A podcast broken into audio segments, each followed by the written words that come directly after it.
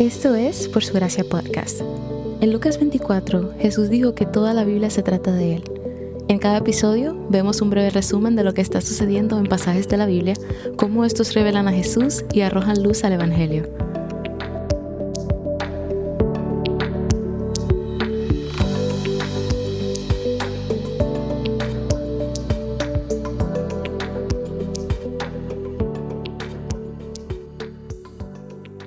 De Génesis inicia con Dios.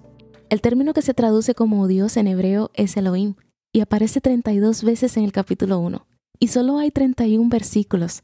Es evidente que Dios es el personaje principal, no solo del primer capítulo, sino también de todo el libro de Génesis. El versículo 1 proclama que antes de que existiera algo, Dios estaba ahí. Él no depende de nada más, es autoexistente. El versículo 2 revela que en el principio de la creación, la tierra estaba desordenada y vacía. Esta frase en hebreo es tohu babohu. Es una expresión que significa que la tierra no tenía una función o estructura y que no tenía contenido o habitantes. Recordemos que la Biblia es un libro antiguo y el concepto de la no existencia o de la creación de la nada como la entendemos nosotros hoy es un concepto lejano para la antigüedad.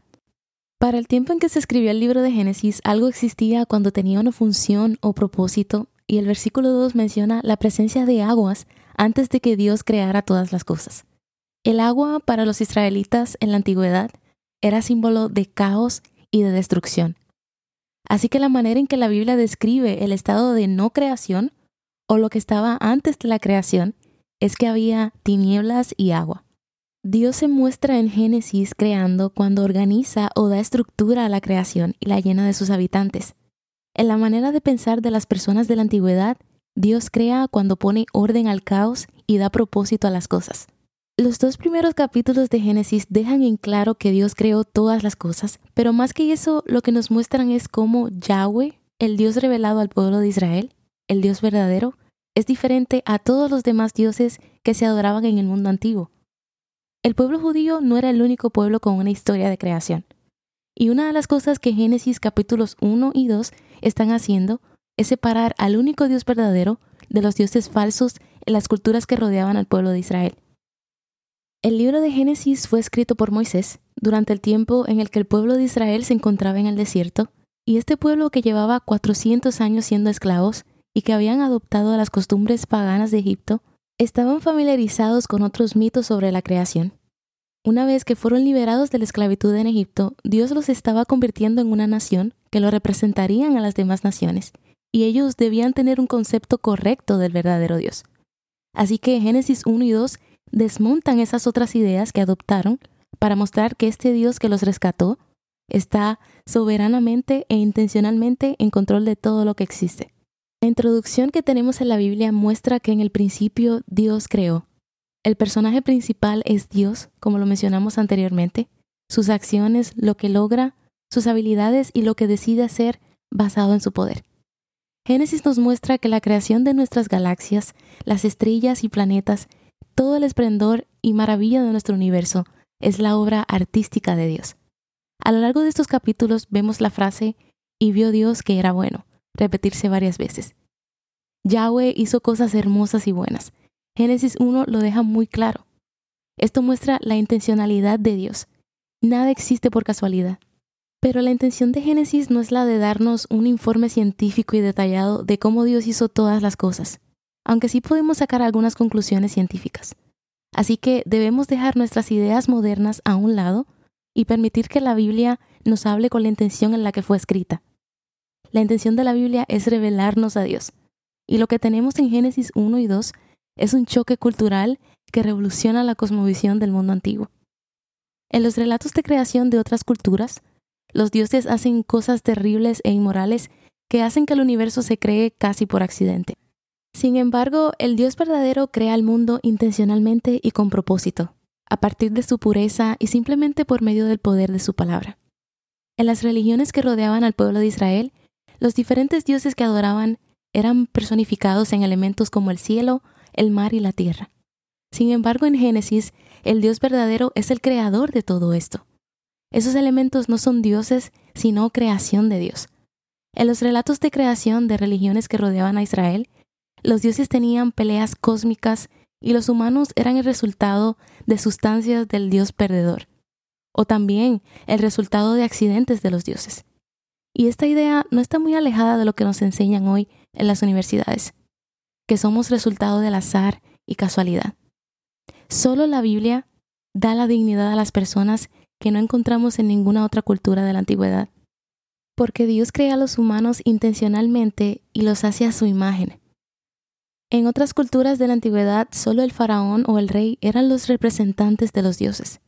Y otros mitos de la creación de esa época retratan a las mujeres como inferiores a los hombres, o incluso como una maldición para los hombres. Pero en Génesis, Dios crea tanto al hombre como a la mujer a su imagen. Además, a diferencia de los dioses que adoraban las otras culturas que consideraban a los humanos como ruidosos y no les importaban, el único Dios verdadero les dice a los primeros humanos por qué existen en Génesis 2.15. Su propósito es multiplicarse, llenar la tierra y gobernarla. Al hacerlo, tomarían la imagen de Dios y cubrirían el mundo entero con su presencia y justicia. Mientras tanto, disfrutarían de la provisión y la presencia de Dios en el jardín. Finalmente, el único Dios verdadero descansa en el séptimo día después de haber terminado de crear, porque todo el trabajo está hecho. De esta manera está modelando la semana de trabajo y el descanso que les va a instituir a los israelitas en el libro de Éxodo. Dios es el primer trabajador.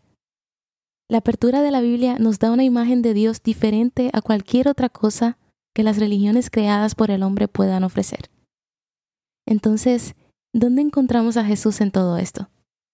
El Nuevo Testamento en Juan 1.1 nos dice que todo lo que leemos en estos dos capítulos de Génesis fue creado por la palabra o el verbo de Dios que se hizo carne en Jesús. El Dios que hizo a los humanos a su imagen es el Dios que vino y se hizo humano. Dios viniendo a nosotros en carne y hueso es lo que separa el cristianismo de cualquier otra religión. En todas las demás religiones estamos separados de Dios o los dioses o el reino espiritual y debemos realizar una serie de rituales o buenas obras para llegar a ellos. Pero en Génesis 1 vemos que nuestro Dios es diferente. Aquel que hizo todo no solo nos hace a su imagen, sino que vino a nosotros y cumplió el propósito que le dio a Adán y a Eva, pero que fallaron en cumplir, que es lo que veremos en el episodio de mañana. Y lo hizo para que podamos regresar al jardín y estar en la presencia de Dios nuevamente. Al hacer esto, Dios nos ofrece el descanso que experimentó en el séptimo día de la creación, porque toda nuestra obra está completa en Jesús. Dios, por medio de Jesús, hará nuevas todas las cosas. Y ahora Jesús nos llama a multiplicarnos, llenar la tierra de discípulos y llevar el reino de Dios a todas las naciones del mundo, tal como Adán y Eva debieron hacerlo, pero fallaron en el principio. Jesús rehará el jardín del Edén y a través de ti y de mí, sus discípulos, lo está haciendo cada vez que una alma es ganada para el reino de Dios.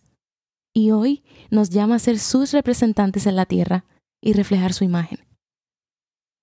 ¿Cuáles atributos de Dios pudiste identificar en los pasajes de hoy?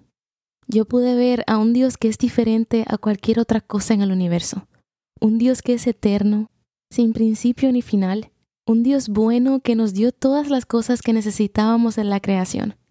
Todo lo que proviene de Él es bueno y tiene todo el poder de crear simplemente por medio de su palabra.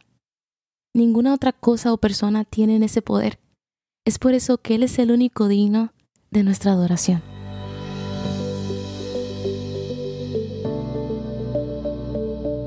Gracias por escuchar por su gracia podcast. Por su gracia es un ministerio dedicado a estudiar la Biblia con el objetivo de descubrir el glorioso Evangelio de Cristo en todas las escrituras. Para más recursos, sigue la cuenta Por su gracia estudios en Instagram.